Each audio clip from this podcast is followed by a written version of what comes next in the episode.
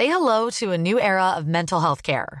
Cerebral is here to help you achieve your mental wellness goals with professional therapy and medication management support. 100% online. You'll experience the all new Cerebral Way, an innovative approach to mental wellness designed around you. You'll get a personalized treatment plan from a therapist, prescriber, or both in a safe and judgment free space. Your cerebral therapist or prescriber will outline a customized plan with clear milestones along the way so you can get to feeling your best. With Cerebral, you're not alone in your mental health journey. We're here to empower you to live a fulfilling life.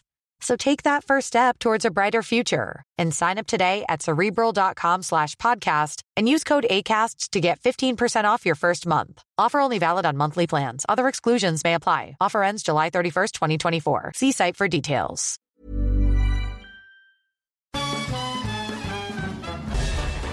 Farándula 021 es un podcast de cultura pop, donde analizaremos sin piedad series, películas, programas, música, moda, tendencias, libros, redes sociales y hasta figurosas e inventadas. Cada jueves un nuevo episodio, con Horacio Villalobos, Pilar Bolívar, Mauricio Valle, Maniwis, La Supermana, Alejandro Broff, Jeremy Cruz y Mario Lafontaine. Farándula 021, un podcast con periodistas, psiquiatras y vestidas. Te lo cuento, te lo cuento. Tu dosis diaria de noticias. Hola, soy Pau Mendieta y aquí te va tu dosis diaria de noticias. Te lo cuenta, te lo cuento. De vuelta a casa. El presidente de Estados Unidos anunciará hoy la retirada total de tropas en Afganistán.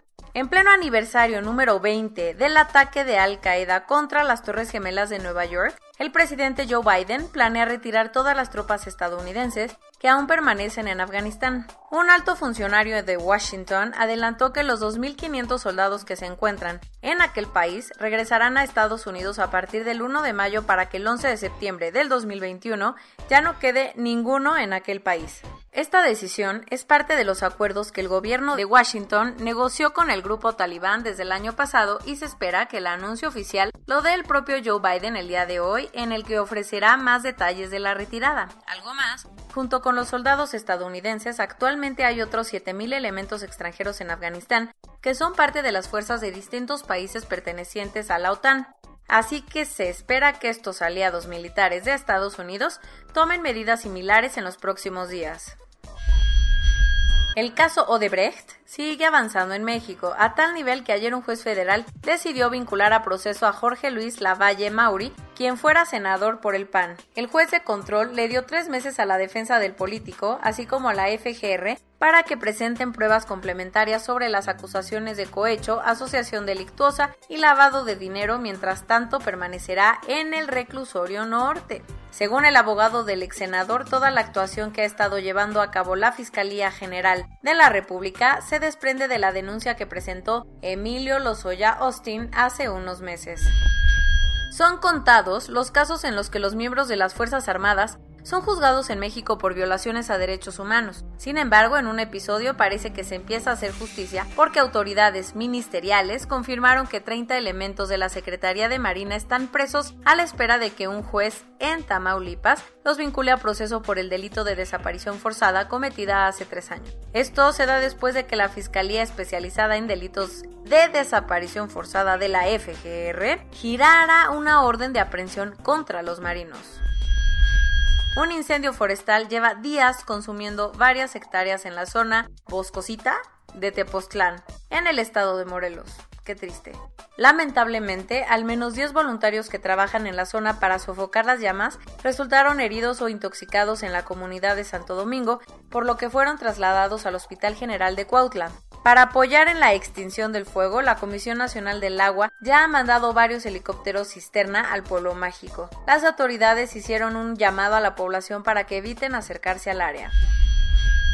A pesar de que medio mundo, incluidos pescadores locales y países vecinos, pusieron el grito en el cielo, el gobierno de Japón tomó la decisión de verter al Océano Pacífico más de un millón de toneladas de agua de la central nuclear de Fukushima. Este líquido fue usado para enfriar el reactor nuclear que explotó luego del terremoto del 2011, causando uno de los mayores desastres nucleares de la historia. El gobierno ha dicho que tratarán esta agua para eliminarle todos los isótopos radioactivos, después te explico qué es, que pudiera tener por su contacto con la planta, aunque muchos expertos aseguran que causará un grave daño ambiental en la zona. Claro que los británicos quieren mucho a la familia real, pero para todo hay un límite. O al menos eso pensaron 110.000 personas que mandaron una queja a la BBC para criticar la excesiva cobertura que el medio ofreció sobre la muerte del príncipe Felipe. La gente estaba tan molesta porque les cambiaron su programación habitual, incluida la gran final de MasterChef, que se rompió el récord histórico de más quejas que llegan a la cadena. La BBC dijo que tratará de tomar en cuenta estos comentarios, pero se espera otra importante cobertura el próximo sábado durante el funeral del duque de Edimburgo.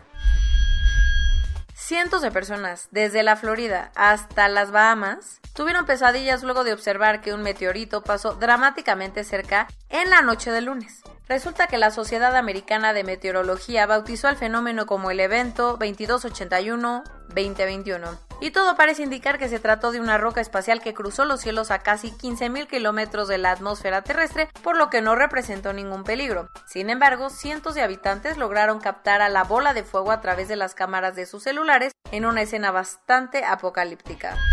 Corona News Global. En el mundo. A nivel global, ya hay más de 137.209.000 casos y hasta ayer en la noche al menos 2.956.000 personas han muerto. En México se estima que 2.286.133 personas se han enfermado de COVID-19 y desafortunadamente 210.294 han muerto. Y bueno, vacunadas, ¿verdad? Van 12.252.769 personas. No, no me parece bueno. La directora del CONACIT informó que la vacuna mexicana Patria iniciará la fase 1 de pruebas en humanos en los próximos días. Pero esa no es la única, porque la vacuna UNAM APRP9, desarrollada por la UNAM, también está a nada de iniciar los ensayos clínicos correspondientes a la fase 1. Hugo López Gatel aseguró que en la última semana de abril iniciará la vacunación para los mayores de 50 años, simultáneamente con la inmunización a profesores de Tamaulipas, Veracruz, Coahuila, Nayarit y Chiapas. Ah. O sea, digo, nada en contra de los profesores, qué bueno que los vacunen, pero pues me parece que los doctores deberían de estar antes, ¿verdad? A ver. Rogelio Torres Ortega, presidente municipal de Tepoztlán, Morelos, falleció ayer tras haber dado positivo al COVID.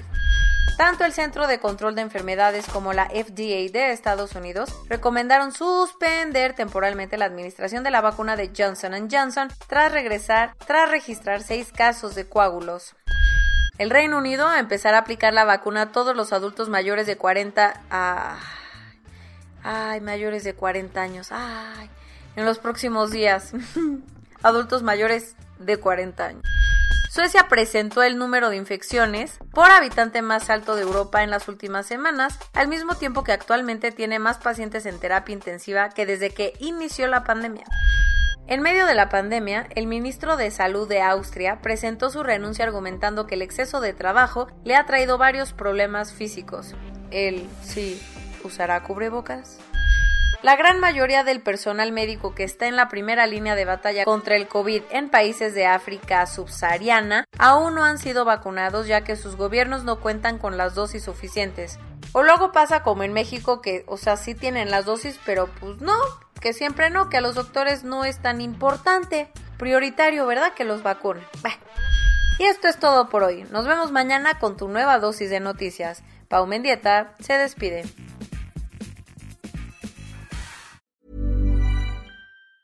Tired of ads barging into your favorite news podcasts? Good news. Ad-free listening is available on Amazon Music. For all the music plus top podcasts included with your Prime membership. Stay up to date on everything newsworthy by downloading the Amazon Music app for free or go to amazon.com slash news ad free. That's amazon.com slash news ad free to catch up on the latest episodes without the ads.